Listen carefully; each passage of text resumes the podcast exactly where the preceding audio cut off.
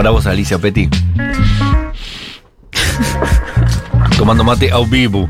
Eh, mm, vamos a hacer algo que nunca hicimos. ¿Alguna vez lo hicimos? ¿Qué? Compartir nuestra mesa de noticias con un invitado. No, pero es que aquí tenemos la faceta politóloga de la invitada. O sea, Claro. vamos a tener las dos caras. Me gusta. Las dos caras. eh, y todavía no convocamos a la streamer. Eh, las dos caras de Leila Becha, que está acá con nosotros. Y va a ser, en una primera instancia, Ay, la como queremos politóloga, la, la amamos a. Pi- ¿Hace cuánto viniste a este programa? Y, y hace un año, no sé. Sí, Más ¿no? o menos. porque estábamos muy nuevitos. Sí, era verano también, no se hacía calor. Todavía no eras la estrella que sos hoy. No. ¿Fue este año? Dicen. Febrero. Febrero de este año. Bueno, Eso ya es el año pasado. Fue muy largo. Sí, yo 2022, siento que fue el año pasado. Fue muy extenso. Eh, Pasaron cosas. Pasaron muchas cosas. En la segunda parte nos vas a contar las cosas muy importantes que pasaron eh, en tu vida. Pero ahora, Leila Becha, politóloga y streamer. Yo te voy a contar noticias y vos me vas a decir reacciones. Vos vas a reaccionar a vivo con noticias. ¿Con una palabra? No, desarrollando. Ah, ok, ok. Que para algo Para estudiaste. algo estudié. Es más, podés citar a algún autor. Y eso te va a dar como. Estaría bueno eso. Ay, eso me cuesta mucho. Con Norma Zapa. Yo no todo. soy tan leída, claro. Lula dijo que Alberto Fernández cometió un error al acordar con el FMI. El expresidente brasileño Lula Ignacio Du- dije mal. no, igual está mal escrito, porque dice Ignacio Lula da Silva, es Luis Ignacio Luis Lula da Ignacio Silva. Lula da Silva. Cambió de posición y reconoció que Alberto Fernández está en problemas y cometió un error al mantener un acuerdo con el Fondo Monetario Internacional. Así lo manifestó eh, al hablar durante una cena que mantuvo el martes ante un grupo de empresarios brasileños. eh, dijo la prensa vecina de ese país hermano que es Brasil. Eh, para mí, medio que debe haber hablado con, con Cristina. Y ¿Vos decís que está hablado con Cristina? Para mí, el remensaje de texto de Cristina este. Lula, no banques esta. No Acá, acá esta. estamos diciéndole que no estuvo bueno el acuerdo con el fondo. Para mí Lula está en campaña y necesita dejar tranquilidad a su país y a sus empresarios. Eh, Brasil no tiene deuda con el FMI. ¿Qué sé yo? Me parece que es medio... O sea, Bolsonaro la no en tan mal como campaña. Macri claro, claro, en estos temas, ¿no? claro, claro. Claro. En no la es, macro, es al un menos. fascista, pero, Pero no es un pero boludo. sabe que, claro, ¿sabes? No es un boludo, total. claro, exactamente. Bueno, igual es medio boludo, pero. Eh, no sé si no hay tanto. mensajes entre Lula y Cristina. Creo que no es, no es una mejor relación. Igual Puede estas ser cosas no. una jugada de memoria también. Como ya sabes Sí. lo que le gusta a Cristina, ya, ya lo sabes. Sí, sí, no necesitas sí. un mensaje. Sí, total, Pero, total. pero pará, ¿por qué, ¿por qué no estamos de, de amigos con Luis Ignacio? Em, Lula no dijo nada de la persecución a Cristina hasta que fue el atentado, por ejemplo. Porque Cristina dijo algo sobre la persecución a Lula cuando lo metieron preso. Capaz que es una devolución de gentileza. Cristina no lo visitó en la cárcel a Lula. Uh, no me digas esto, que Lula. Yo, perdón, traigo malas noticias. no, perdón, nos perdón. encanta, nos encanta este. No, pero son esas internas, viste, medio intrusos de la política que a Están la- buenas al final que nos sirven también para pensar un poco. No sé, no, no, no digo que está roto el vínculo, pero creo que, que Lula está en campaña. Este domingo son las elecciones. eh, algo le tiene que decir a sus empresarios, imagino. eh, y hablar de que Brasil no, no- no va a ir al FMI me parece que habla un poco de, la, de cierta estabilidad que le quiere ofrecer. Emir Sader, el politólogo brasileño, ¿es politólogo? ¿Es politólogo? El politólogo nos dijo acá a nosotros que Lula estaba muy agradecido con Alberto Fernández porque lo fue a visitar a la cárcel. Es lo que te digo. Así que que haya hecho esa sentencia ahí, capaz que tiene que ver con esto que está señalando, ¿no? Me parece que sí, me parece, pero No Pero- quiero que se peleen Lula y Cristina, por favor, no me digas no, esto. no, no creo, no creo, no creo, no creo, no creo. Pero Bueno, bueno, amiguis, amiguis. amiguis algo como roto antes. hay, claro. Bueno, pero pará, Alberto, eh, Lula salió de la cárcel y después hubo un acto en Plaza de Mayo. Lula libre. Claro, eh, pero, lo Pero invitó estaba Alberto, también. Ah, Y es estaba verdad. Pepe Mujica, gran Pepe albertista Pepe de- Mujica, Alberto, eh, Sí, albertista dormía, de, la, Pepe. de la primera hora dormido, claro. Y aparte, eh, Cristina la, la rompió toda ese día. Que rompió todos los puentes ahí. Sí. Le habló la gente, le dijo, Alberto está gobernando mal, Sí, sí. si no se pone a gobernar mejor me parece que lo vamos a dejar de apoyar. Fue lindo, fue Y medio Alberto dijo, pero- te prometo que voy a gobernar bien, Cristina. Le, había tirado igual algún comentario a Lula en su interlocución aquella tarde en la plaza. ¿Sabes que no me acuerdo igual? Hay que revisitar ese, ese discurso de vuelta, verlo, está sí, lleno de total. detalles. ¿eh? Hay que ver cómo, cómo, se, cómo se cruzaron, cómo se saludaron. Hay que verlo con ojos. sí, con ahora, ojos ahora hay que, claro, hay que hacer. eh, Con una plaza de testigos encima, llena de Claro, Sí, a sí, ver sí. si se tiraron shade en algún momento. gente. Son porque, unos matrimonios y pelean entre los hijos, ¿viste? Claro, todos viendo, todos viendo. Le decís a papá que me pase la Casal, por favor. Eh, queremos ver eso, queremos ver eso en la Plaza de Mayo. Una revisita, Ese total. discurso. Pues bien, eso es Brasil, estás ilusionada. Nosotros estamos muy felices con la posibilidad que Lula, yo a Lula lo amo. Yo a Lula lo amo. Eh, yo estaba planificando un viaje a Brasil para la segunda vuelta. Por, digo, la primera vez en la historia que estamos pensando en la posibilidad de una primera vuelta garantizada. Entonces, tengo una contradicción. Que es que si ganan la primera vuelta, alegría patria grande total, pero, me caga el viaje. Y vos no, no confiaste en él Un también. Él te puede decir, ¿sabes qué? Vos no esperaste que yo gane No te mereces vuelta". venir a Exacto. verme ganar. Siento que es un poco eso. Se la agarro conmigo, se la agarro conmigo. No, mentira, pero. Tu viaje que gane Lula en primera vuelta, Que ¿qué gane pesa más? Lula toda la vida, nos daría una energía terrible. Aparte, es eh, gana Lula, eh, mundial, año que viene, listo. Y después además tenés que ir a ganar un Oscar vos. Ah, sí, es, me, Después vamos a hablar de eso. Página 12, amiga Leila Becha. Leila Becha, eh, por si alguno se acaba de incorporar ahora. El gobierno confirmó que analiza dar un bono para sectores vulnerables hoy, jueves, a través de la vocera presidencial Gabriela Cerruti, nuestra amiga, que analiza dar un bono para los sectores más vulnerables que no llegan a cubrir la canasta básica. No hay un anuncio pensado en los próximos días, pero está en evaluación. Igual, dicho así, página 12, a mí se me hace que se dijo que está en evaluación, es que todavía no hay un bono para los sectores más vulnerables, ¿no? ¿Qué opina Leila Becha? Eh, el tuit de Cristina, ¿no? De ayer. ¿Esto es una respuesta a eso, un poco? Gabriela Cerruti, seguramente consultada por algún periodista allí presente, no vi la conferencia de presentera, seguramente dijo, sí, a, por- a partir de esto que dijo Cristina, este, el gobierno está evaluándolo. Pero, Y- pero el evaluando, de siempre. Evaluando. pero página ya lo confirma. El gobierno confirmó. ¿Vos te crees un- en los grandes medios de No, no, no. comunicación? El No, gobierno este no es un gran- confirmó. eh, el gobierno confirmó que analiza. O sea, yo- Está dicho de una manera con- confusa. El ya gobierno estaba. confirmó que analiza. Es lo que dice. Eufemismos para, mm, para eh, analizar. claro. O sea, están anticipando que por ahí se viene un anuncio. Evaluando, anticipando, Claro. analizando. El gobierno está analizando que lo mejor podría ser que lo anunciemos. Sí. Que nos reunamos para anunciarlo. Pero es una clásica anuncio del anuncio. ¿Cu- ¿Cuántos. ¿A cuántos anuncios del, del anuncio hemos Le tenido doy en un los 6 últimos por lo tres años? pobre. Le doy un 6 por lo pobre. Al anuncio del anuncio. Al anuncio del anuncio. Generoso. Hay, hay mejores anuncios del anuncio. Claro, categoría anuncio del anuncio. Claro. Claro. Para sectores vulnerables, eh, el bono que se espera, esperemos. eh. Ahora, ahora hablemos en serio. Por supuesto que apoyamos un bono para los sectores más vulnerables y no solo lo apoyamos, sino que lo deseamos. Porque la está pasando muy mal la gente y porque este gobierno no está haciendo mucho por lo que dijeron en el principio, Alberto Fernández, que iban a arrancar por los últimos. ¿Se acuerdan? Y ahora Ajá. dólar soja, Eso fue en el- dólar ¿qué Coldplay. año? 2019. Ay, Eso pasó en olvidé, 2019. Claro, terrible. Fue uno de los primeros discursos de Alberto. Vamos a, a llegar acá a Argentina arrancando por los últimos. Sí, prender la economía y Claro. arrancar por abajo. Exacto, y, y no, eh, estaríamos en, otra escala, pero bueno, sabemos que hay problemas. Y por último, Cerruti también dijo, eh, porque estamos muy, nos gusta Están mucho Cerruti, bien. ¿sí? Es imperiosa la necesidad del fortalecimiento del poder adquisitivo del salario. Coincido con Cerruti. Es, me gusta, es el modo Daniel Arroyo siendo retweet. ministro de Desarrollo Social, Coincido. diciendo, habría que hacer, ¿te acordás de, de Habría que Daniel gobernar Arroyo? bien. Claro. Qué Yo estoy de acuerdo con eso, ¿eh? Yo también. Me no, que- me gusta la idea No. de que el ministro diga Sí, eso, sí, ¿entendés? sí, Era el, el plan antiinflacionario. Esa era la tesis. Pero lo había dicho Que Arroyo dijo, lo que hay que hacer es un plan in- antiinflacionario. No Pero me pará, y Eso Feletti. Feletti también tuvo esa declaración. Che, qué tremendo, ojalá alguien hiciera algo para, para bajar un poco la inflación que impacta en el precio de los alimentos. Ah, secretario de Comercio. Si vuelta de todos lo estaban mirando a él. Secretario de Comercio Interior. Eh, bueno, igual todos sabemos que estaba en una posición incómoda Feletti porque estaba puesto más por el lado de Cristina. eh, Alberto no estaba bancándolo. De hecho, terminó yéndose Feletti. Hoy tenemos otro secretario de Comercio y no hablamos mucho de él. De Tombolí. Sí. No hablamos mucho de él. Hablamos de cuando Porque estuvo le con- caíamos con la a, Fibus. a Fele- al anterior de Feletti. ¿Quién era? Han. No, el Han. anterior era. Ah, estuvo Han también. la- Paula, Paula Español. Español. Paula Español. Antes de Feletti. Feletti, claro. Hang, Hang. Hang, eh, que pusimos la canción de Madonna Sí.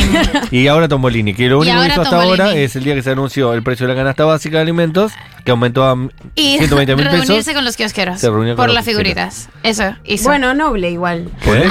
Ah, y hubo, un pollera. po- y hubo un pollera, Pollera. un pollera total. Cuando salió Feletti No, fue. Hang. Fue Cuando entre salió Hang Hang. y. mm, Esa semana de le- claro, fue bajo la órbita de la ministra mm, Batakis. Batakis. Claro, claro. Pollera era de Batakis. Y ahí perdieron nuestra atención. O sea, ya al de tercer Batakis. cambio. De Batakis. Claro, al de tercer Batakis. cambio no te podemos, no te podemos seguir la cuerda. Eh, fue una maniobra de distracción, claramente. Por suerte era una, una secretaría que no es tan importante. No. Tengo una consulta para Becha Politóloga. Sí. Es comprometedora. Ay, Dios. Eh, ¿Cómo plantearlo suavemente? Si- Bésame. Si Macri estaría haciendo este ajuste, ¿estaríamos todos en la calle? Eh, A mí es que pregunta capciosa y mala. Mirta Legrand le dicen, eh. boludo. ¿Sabes qué tenés que hacer, Leila? Tenés que decirle, ¿y vos qué opinás? Estamos en la gusta, mesaza. Ese es el nivel de Mirta. Por fin se Pero a vos te cabe alguna duda. Me parece que sí. Pero bueno, nos votamos esto, chicos. Hay que hacerse cargo. Silencio de radio.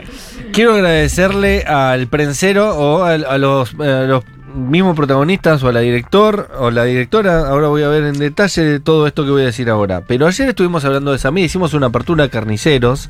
Espectacular. Espectacular, hablamos de Samid y alguien atento, por eso digo, el, el prensero, el gacetillero, el director, la directora o los miembros del equipo, de la crew que hacen esta obra de teatro, pararon el eje y dijeron, vamos a mandarle a la gacetilla que seguro la van a leer. Pero además tuvieron una diferencia hermosa, que es mandar un budín.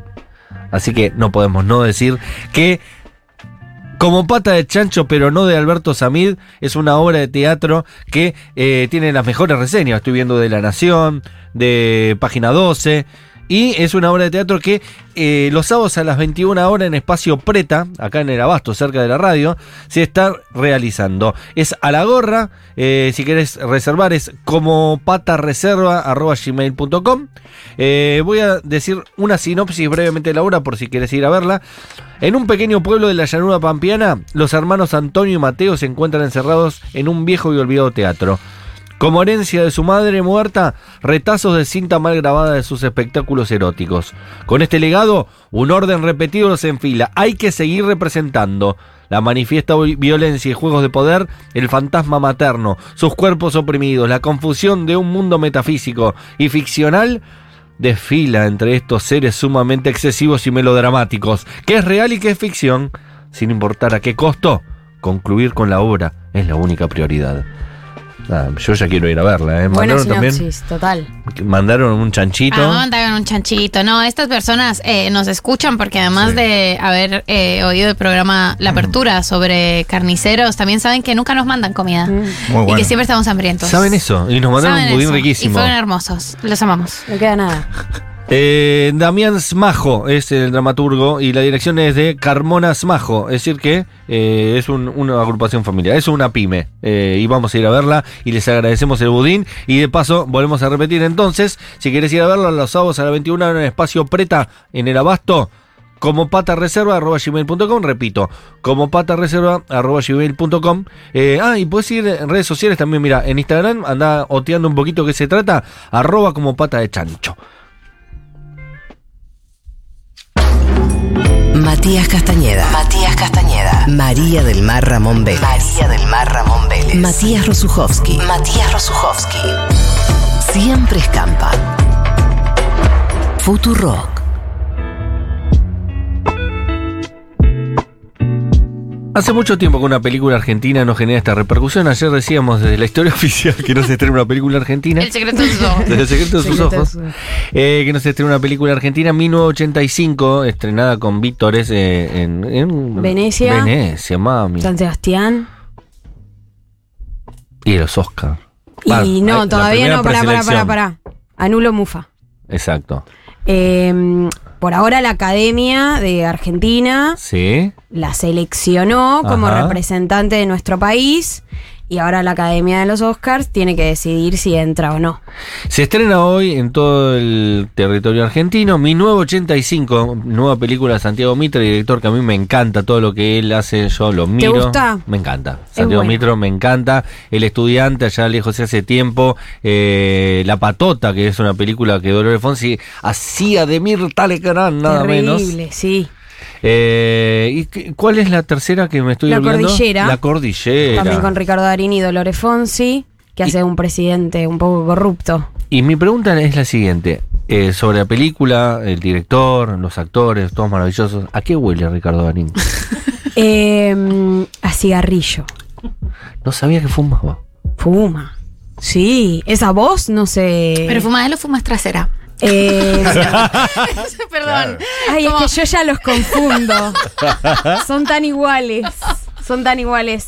Eh, no, no huele a cigarrillo, no, huele bien, huele bien, es un señor. Pero bueno, yo lo conocí en contexto set, entonces estaba fumando todo el tiempo. Todos estábamos fumando mucho todo el tiempo. Los 80 se fumaba muchísimo. Claro. Claro. Terrible. No era que fumaran mucho, sino que estaban metidos en el personaje. Claro, estaban También. ahí. Estaban Fumaban. LIM. Sí, sí, sí. Fumaban Parliament. Sí, sí, sí. Eh, Leila Becha no es que es una experta en Ricardo Darín ni en la obra de Santiago Mitre, es directamente una joven fiscal o una joven abogada que. que- Una joven fiscal, joven sí. fiscal, jovencísima fiscal. O sea, no, no sería no sería fiscal. Fiscal es un. Es un abogado sí, que ayuda en, en la investigación. fiscalía, claro. Yo todo esto lo aprendí en la entrevista que le hizo Julia Mengolini a Luis Moreno Campo en De Seguro de Habana. Muy buena. Que le decían, Recomiendo. che, hay algo que está mal en la peli. No es verosímil que haya pibes tan jóvenes eh, trabajando en un juicio tan importante como fue el juicio de las juntas. Pero ¿Qué es tenés para decir eso, Leila? Es verdad, es verdad, eh, esas personas existieron.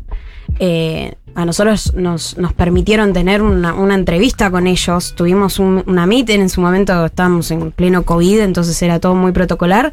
Y, y conocimos a Mako Somigalia, a, a Judy Coyne, eh, y fue terrible, ¿eh? Porque. Porque tenían esa edad, tenían 20, 21, y 22 ellos, años. claro, eh, pero muy jóvenes y una nos transmitieron primero como una sensación de mucha familia, estos pibes se hicieron familia y además la inocencia con la que fueron al juicio, como una, una ignorancia muy inocente sobre lo que estaban a punto de hacer y en qué estaban metiéndose porque mm, creían que era como mucho más simple toda la parte de la investigación.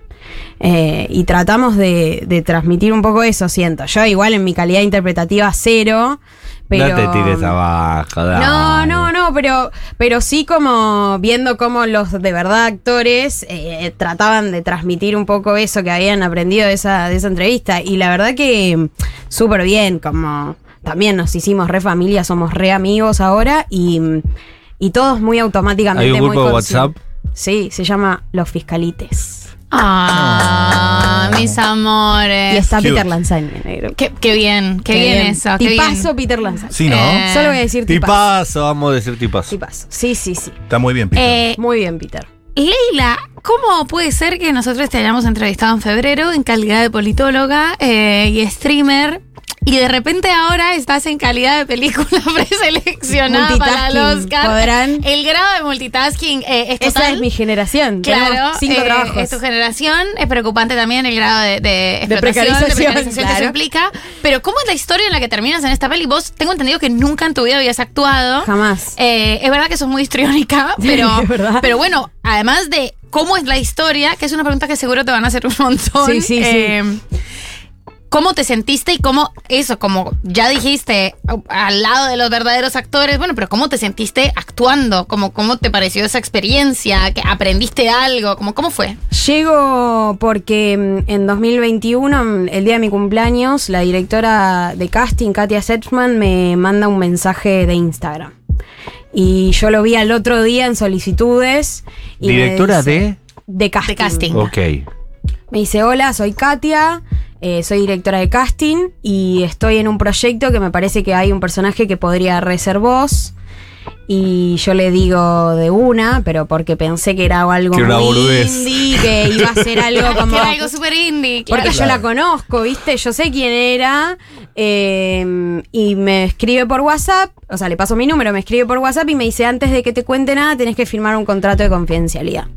Yo ahí dije: La puta madre. ¿Qué onda?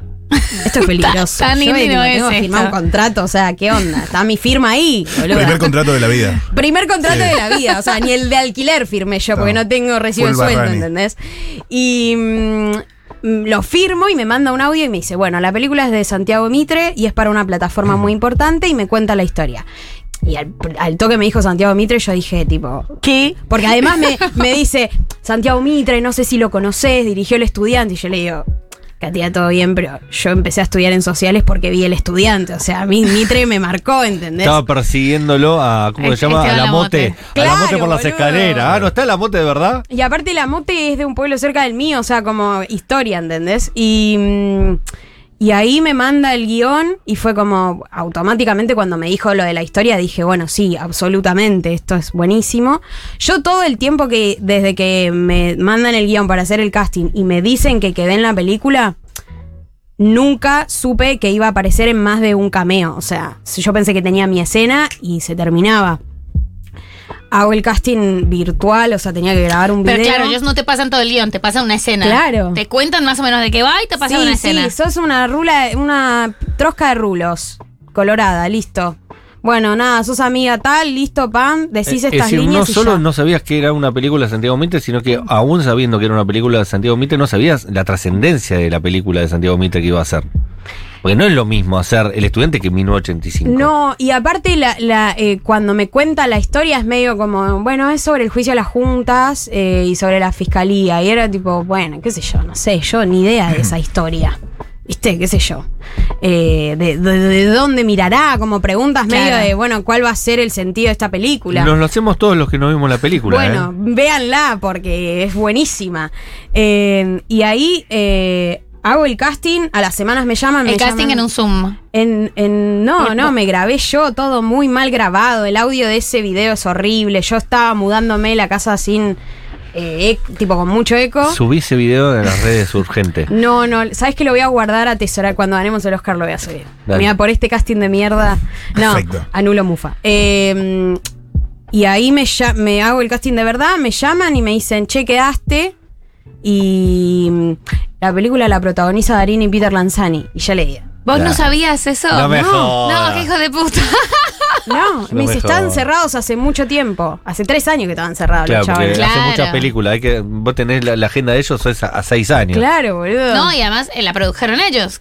Además, es de ellos, claro, claro. exactamente. Kenia de Darín, Es más, vi- sí. vieron el casting y le gustaste vos. Total. Eh, y ahí fue. ¿Vos qué mi estabas mamá se haciendo? muere. ¿Dónde te llegó? ¿Dónde te llegó la llamada? Estaba, estaba aislada en mi propia casa porque mi compañero tenía COVID. Yo vivía con un amigo, tenía COVID. Eh, esto, mala onda, pero bueno, mi tía se había muerto hace unos días de COVID. O sea, era tipo trágico todo. No, y estaba en la cocina y me llaman y fue como, estoy muy feliz, no puedo abrazar a nadie. Buenísimo, bárbaro. me tiré en el piso Soy a dar sueco. vueltas, ¿viste? Claro. Como, sí, sí, sí, sí. Eh, no, no, fue terrible. Y a partir de ahí empezar a laburar. Y tipo, me contaron cómo se cobraba por, por el sindicato, entrevista con el Mitre, saludarlo, entrevista con los chicos, a ver tu pelo. Tenés muchos tatuajes, te vamos a tener que maquillar un montón. Eh, El momento que te cruzaste, por ejemplo, no sé, a Dolores Fonsi. fue mar- maravilloso. Maravilloso. Valeria Alfonsi fue un día al rodaje. Nosotros grabamos en el centro, en una oficina que estaba toda ambientada. Eh, y, y bajamos a almorzar, break. Eh, estaba Dolores Fonsi en el rodaje.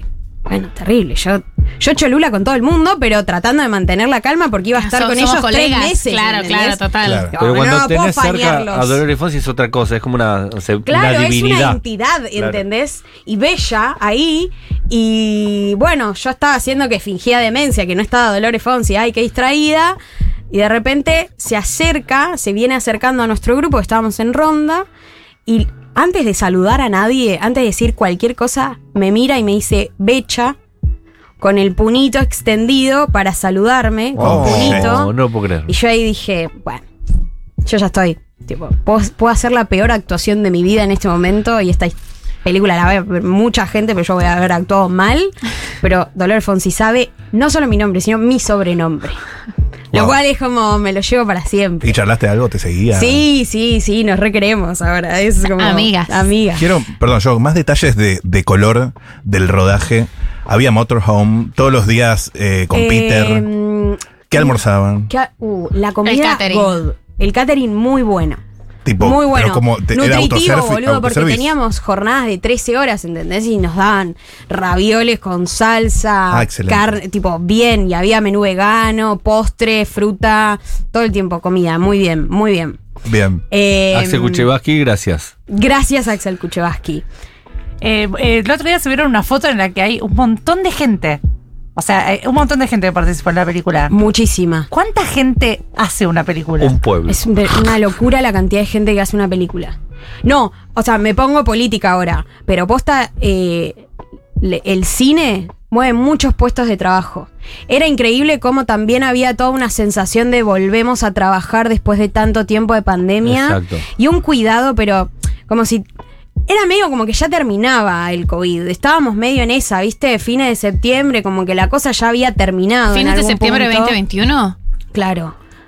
Estábamos como... Claro, pero todavía faltaba. Pero ya nadie tenía, co- como que de repente estaban terminando un poco la movida de casos todos los días. Es decir, que cuando viniste acá ya habías hecho la película. Claro.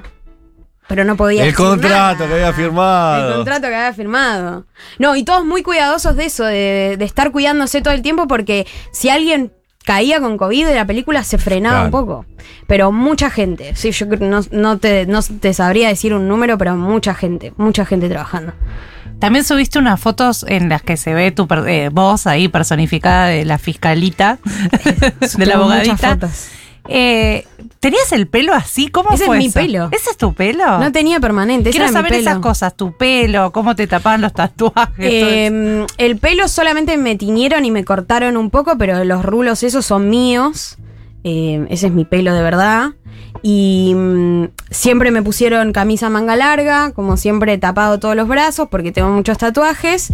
Y yo tengo un sol de mayo en la mano, muy grande, y ese me lo maquillaban todos los días. Todos los días, de- poniendo primero naranja, diciendo, después... La puta madre, nena. Sí, me odiaba, Mica me odiaba, me detestaba, me detestaba, pobre. Y a yo le hacía chistes, como, bueno, pará, se te quedó ahí un poquito, ¿viste? Como muy obsesionados con que no se viera y no se veía nada, ni idea, pero sí, sí, sí, sí. O sea, yo fascinada toda la secuencia de llegar una hora antes que te maquillen, que te peinen. ¿Y el director? ¿El laburo del director con vos como actriz? Él es muy bueno dirigiendo. eh, es una persona que construye el personaje con el actor todo el tiempo, como qué te parece hacer tal cosa, eh, ponele tu onda, no sé qué. Con Darín laburaron mucho en conjunto y Peter también. o Claro, sea, vos veías la dupla ahí. Di- director y actor Pero no protagonista. sabes cómo funcionan ellos, re bien. También no tengo referencia de nada, ¿entendés? Entonces lo único, lo primero que vi, pero la verdad que me pareció que trabajaban muy bien y todos, ¿viste? Como todo el equipo laburando, desde cámara, continuista, sonidista, todos como haciendo de que funcione de verdad. Me gusta todos esos nombres que vas a tener que decir el día que recibas un premio. Total. Gracias a los continuistas. ¿El continuista qué hace? Continuidad, no, eh, Continuidad. en continuidad no Continuidad, sé. claro. Con- Que vos estás ahí, sí, pero digo, vos estás ahí, tenés, eh, se corta la escena y vos estás con tal ropa, eh, es de día, de noche, Pará cómo está el lugar, set, claro, porque el si termo no, está acá y tiene que volver a estar en el mismo lugar. es terrible ese trabajo. Ay, Igual a mí me gustaría. tiene que ¿eh? fijarse cómo queda todo cuando cortan, porque hacen distintas tomas de Es una muy misma importante escena. porque después es se lo para Obses. Si no hay un boludo como nosotros que si ve el termo todo del otro lado. Total. claro. Para evitar a los boludos, es para eso. Exacto. Becha, ¿cómo fue eh, la preparación actoral? ¿Hiciste algo de, de actuación? ¿O fue todo el trabajo? con- o sea, ¿cómo te parás vos y decís voy a actuar? Eh, ¿Y cuál fue la primera escena? ¿Cuál fue la primera escena y cómo fue todo el rodaje de la primera Ay, escena? es que vos pensando... no quiero spoilearles. No, no siento, podés, que, siento que la, la primera escena se nota, para mí se nota, pero porque sé que fue la primera escena. La primera escena es No, yo- no, no tenés que decir cuál, sino cómo fue llegar a la primera escena. y mm, todos habían sido citados antes al Sí. rodaje, a la mañana, y a mí me citaron a la tarde, después del mediodía. Entonces, ya todos estaban en clima, era el- la primera semana de rodaje y ya todos habían estado cinco horas a la mañana, bueno, joya. Eh, y yo llego y fue como, ay, nervios, no sé qué, primera vez en un set, me maquillan todo y me dice, hola Becha, me dice Santi, ¿todo bien? Bueno, ponete ahí, qué sé yo, vas a salir, listo. ¿Se había ensayado antes? No, no, no, no se ensayó nada la película. Se, se leyó varias veces un- el guion y nada más. Se pasó letra. Se pasó Se letra. pasó letra. Ay, gracias por el. Claro, ves, yo no tengo lenguaje de actor, es terrible.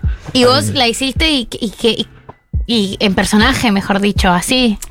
Estaba, estoy atrás blureada, ¿entendés? Ni idea. Yo dije, bueno, no sé, voy a hacer de cuenta. Es un mundo, ¿eh? Yo no sé cómo explicarle. Voy a Hay hacer de mucha cuenta, gente. es hermoso. Es terrible. Un poco te la crees ya. Está todo tan armado que decís, "Es- soy una fiscalita. ¿Sabes qué, ¿Sabes qué pensaba todo el tiempo hablando de la preparación actoral? Todo el tiempo yo pensaba, "Ah, es re fácil ser actor, boludo. O sea, dura cinco segundos tu participación y cortan.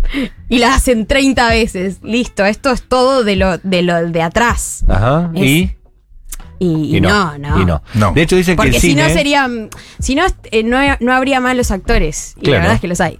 No, y aparte dicen que el cine es mucho más difícil, así que arrancaste por lo más difícil porque es muy gestual, porque la cámara te toma mucho el rostro. Total. Cosa que en el teatro vos no ves tanto la, las ese fue consejo. especificidades de las caras. Ese fue consejo de Dolores Fonsi. Nos dijo, tipo, exageren un poco más. Exageren. Porque, Porque se ve. Para que se vea. Porque en un, en teatro tenés lejos a la persona, no le ves el detalle. En Claro. el teatro, en cine tenés la cara de la persona. Sí. Te vamos a ver la cara en CinemaScope, en, en IMAX. ¿Algún A vos, momento. ¿algún momento de mm, frustración o tedio tuyo en el rodage? Jamás. ¿No? Yo estaba feliz, era Disney para mí, boludo. O sea, Claro, realmente gozando. no. Bueno, si no es Disney, pega en el palo. Y bueno, Claro. sí, más o menos. Amazon, Eh, casi. Casi, ahí nomás. Quizás más países, incluso, no sé. Sí. Eh, un poco. Eh, no, no, no, cero. O sea, me tenía que levantar a las 6 de la a las 4 de la mañana, yo me levantaba feliz. Me hisopaban todos los días, feliz. Hisopame, total. Dale, mal. Otro más. Otro más, Sí, todos los que quieras. Uno ¿Cuánto? por si sale negativo, dame otro. ¿Cuánto duró el rodaje? Duró desde junio hasta fines de septiembre. Lo último que grabamos fue un viaje a Salta, eh, que fuimos a grabar unas escenas allá. Y fue re lindo. Es Leila Becha, nos estamos quedando sin tiempo. Yo recuerdo cuando fue El secreto de sus ojos que ganó el Oscar, eh, vos eras muy chica, probablemente no lo recuerdes, pero había un grupo de Facebook. En esa época los grupos de Facebook tenían muchos likes. Mucho poder. Decía, juntemos un millón de personas para que cuando ganemos el Oscar El secreto de sus ojos suba Franchella y grite ¡A comerla! No. Y eso era gracioso en esa época. claro. Eh, no vamos a pedirte que llegas a comerla, por supuesto, pero vamos a empezar una no tan ¿Una importante campaña? como Facebook, pero si llegase a ganar 1985 el, el Oscar mejor película extranjera, o mejor dicho, idioma no foráneo, idioma foráneo, No, ¿no? la mufen, no la mufen.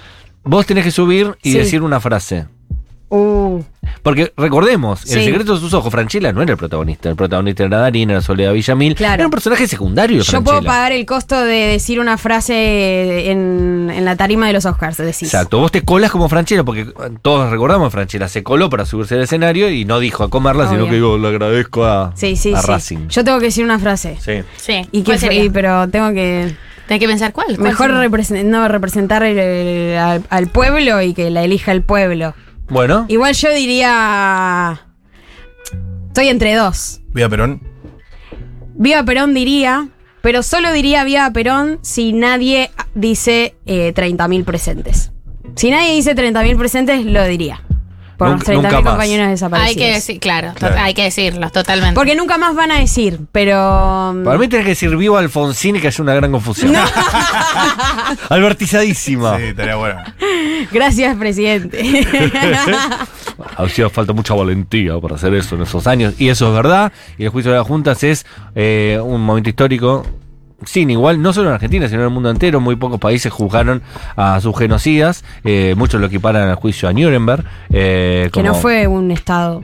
No fue un Estado encima. Es decir, que fue importantísimo lo que hicimos como argentinos y recordarlo eso. En estos momentos donde hay tanta violencia política, donde hay tanto clima crispado, que una cosa que tiene de lindo esos años es cómo se llegó a una síntesis de la política. Tanto eh, el gobierno como la oposición de aquellos años acompañaron esta- este juicio y no solo lo acompañaron, sino que lo militaron y hicieron que eso fuera posible.